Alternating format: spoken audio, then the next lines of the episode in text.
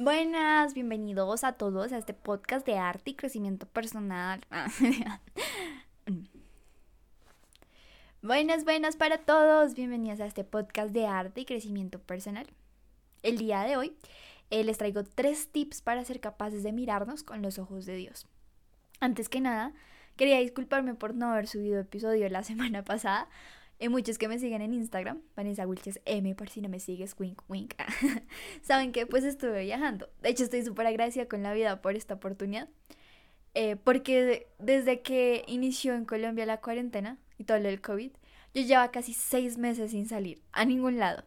Y por eso también fui como, no, yo quiero desconectarme, disfrutarlo, vivir este viaje en una total presencia.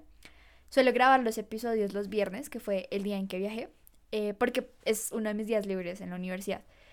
Entonces, de verdad, perdónenme, pero me encantó, me encantó su reacción porque muchos fueron como, no, ¿y ahora qué vamos a hacer? ¿Para cuándo el siguiente episodio? No.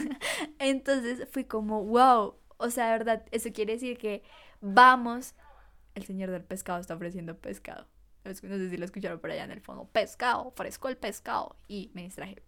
Eh, ah, bueno, sí, que, que vamos por un, un ¿qué iba a decir? Vamos por un buen camino, eso era lo que decir, eh, porque les está gustando eh, el contenido. Recuerden que este espacio lo construimos juntos, entonces si tienen como algún tema que quieran tocar específicamente, me pueden escribir por DM y yo con todo el amor estoy súper dispuesta a servir. Obviamente, siempre y cuando pues sea acorde a los temas que yo subo en mi contenido, con mis conocimientos y mis principios, porque no vaya a ser que sean como, eh, yo quiero que hablemos por favor de la ley número 3 de Newton. Gracias. Sería como, oh my god, ¿qué?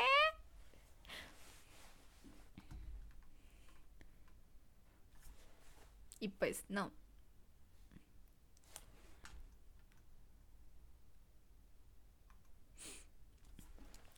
Entonces, ahora sí, entrando en materia, en el podcast pasado eh, que si aún no lo han escuchado, los invito a que lo escuchen porque es un relato sonoro muy hermoso, de verdad que vale la pena. Y lo hice con todo, con todo el amor. De hecho, mi papá fue como, yo lloré mientras escuchaba tu relato y yo como que, ah, fue muy loco.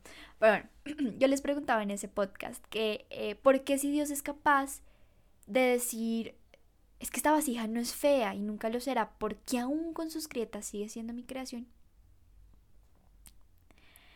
Entonces, ahora sí entrando en materia, en el podcast pasado, que si aún no lo han escuchado, los invito a que lo escuchen, eh, porque puede que entiendan un poquito más a qué va con estos tres tips que vamos a tratar el día de hoy, porque también pues es un relato sonoro súper hermoso que vale la pena mucho escucharlo, de verdad hasta mi papá, o sea, fue como yo lloré escuchando tu podcast y yo que re, que papá, que qué, que se está tan loco.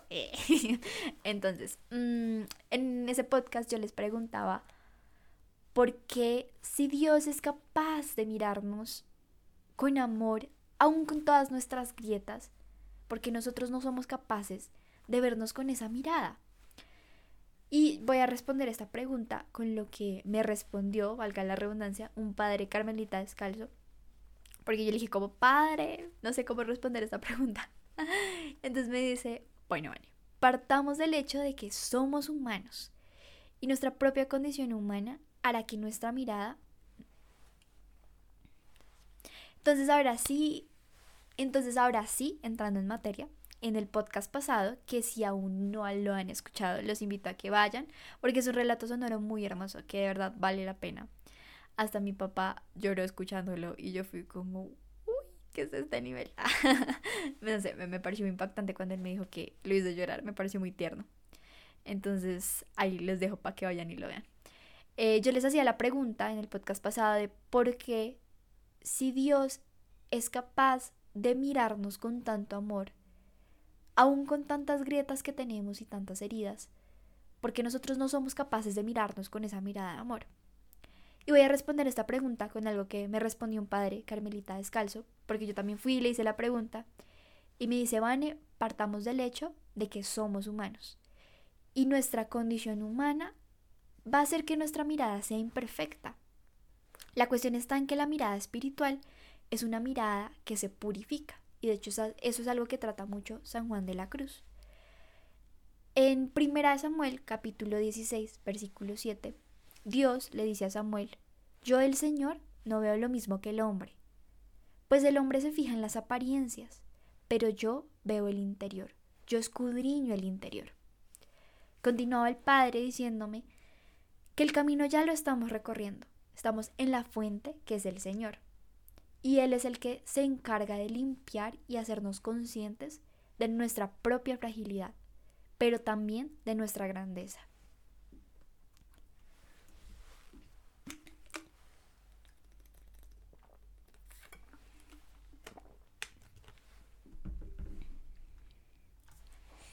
Ahora, como lo mencionaba al inicio, hoy yo te quiero dar tres tips que a mí, Vanessa, me han servido mucho en mi caminar para ser capaz de dejar que Dios me mire para yo poder mirarlo y así mirarme con amor. El primer tip es el perdón. Hace varias semanas eh, vi un video sobre la teología del cuerpo en la puerta de al lado, que de hecho les súper recomiendo su cuenta en Instagram, son lo máximo. En ese live definían, y me pareció súper hermosa esa definición, a la herida como una causa de falsa identidad. O sea, la herida es algo que te da a ti una falsa identidad. En el relato del podcast pasado, en el relato del podcast pasado veíamos que esta vasija estaba muy rota y herida. Y el único que fue capaz de ver lo que realmente era la vasija fue el alfarero es decir, Dios. Decía San Juan Pablo II, en resumidas palabras, que el pecado es ese momento en el que el don es puesto en duda en el corazón.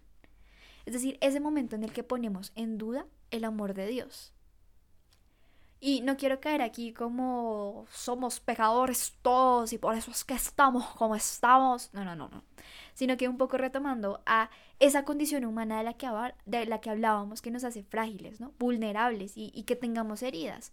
Pero Dios es tan hermoso eh, y no un Dios... Decía San Juan Pablo II, en resumidas palabras, que el pecado es ese momento en el que el don de Dios, me enredé.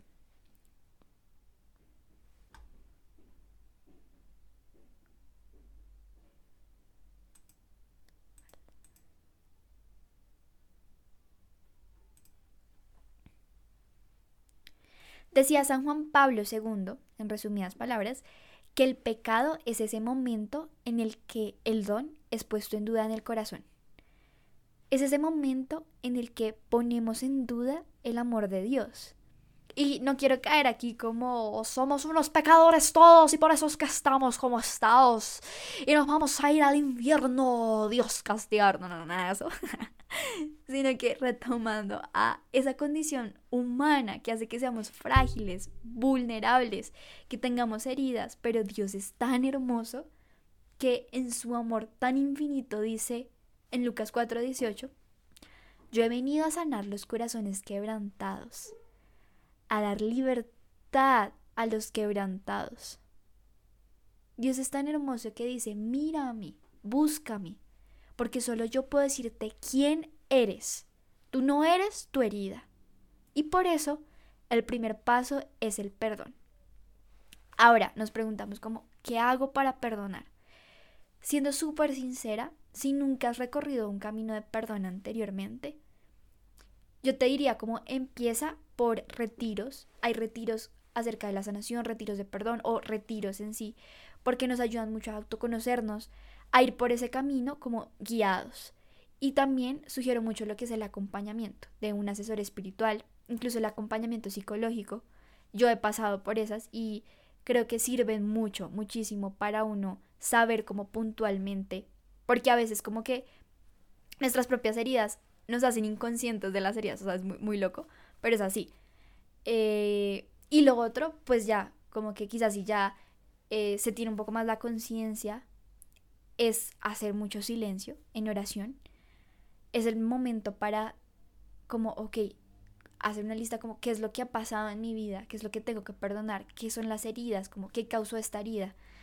Eh, básicamente es eso, pero sí, como retiros, acompañamiento, silencio. Es lo que uno, como el antes para después como poder perdonar y recordar que el que nos concede el perdón es Dios. Y es el perdón que realmente, como lo mencionaba, va a ser capaz de decirnos, es que tú no eres herida, tú eres lo que yo te digo que eres, porque eres mi creación. El segundo tip es reconocer mis virtudes. Y reconocer las virtudes sí o sí necesita del silencio y la oración, también un poco como el perdón. Eh, porque en este silencio y en esta oración nosotros nos cuestionamos quién soy, qué tengo. Y yo sé que es algo súper cliché, pero en realidad ayuda mucho, es hacer una lista de todas las virtudes, todas mis habilidades, las cosas para las que soy bueno bueno. Em, una vez que tienes esta lista, tienes que tomar mucha conciencia leyéndola y preguntarte, ¿qué estoy haciendo con estas virtudes? ¿Qué estoy haciendo con los dones que me ha dado Dios? ¿Los estoy enterrando bajo tierra o en verdad los estoy poniendo al servicio de los demás? Algo que yo he descubierto en mis pocos años de vida es que poner nuestros dones en servicio y para bien del otro aumenta mucho nuestra autoestima y nuestro amor propio. Porque eres útil.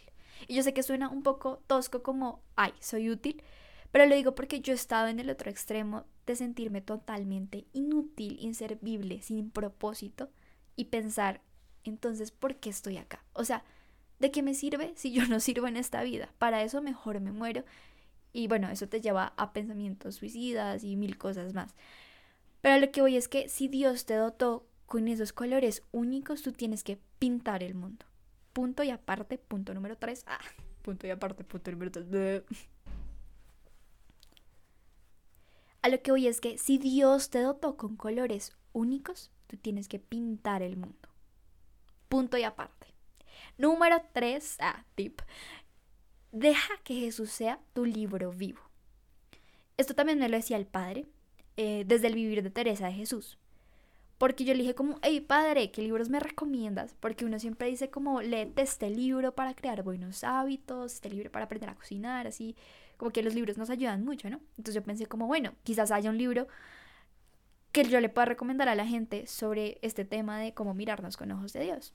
De hecho, pues él me dice...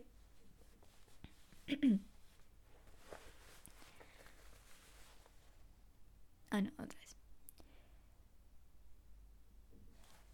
El punto está en que si Dios te dotó con tus colores únicos, pinta el mundo. Punto y aparte. Tip número 3.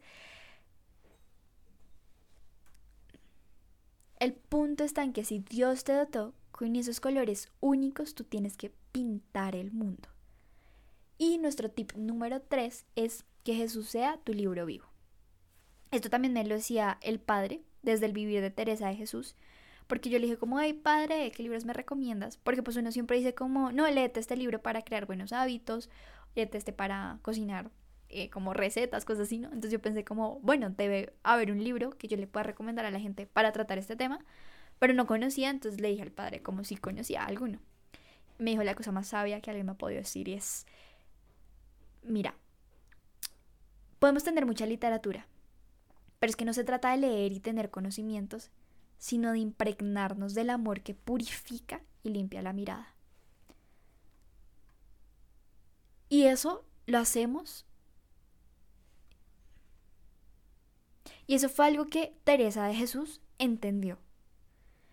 Que Jesús tenía que ser su libro vivo. Entonces, retomando estos tres tips, está primero el perdón, segundo, reconocer tus virtudes y tercero, dejar que Jesús sea el libro vivo de tu vida. Esas son tres formas en las que podemos ser capaces de mirarnos con los ojos de Dios, es decir, ojos de amor. Bueno, no siendo más, si tú no te has suscrito a este podcast, suscríbete. También te invito a que te pases por mis redes sociales. Te mando un súper abrazo y recuerda que amar es la meta.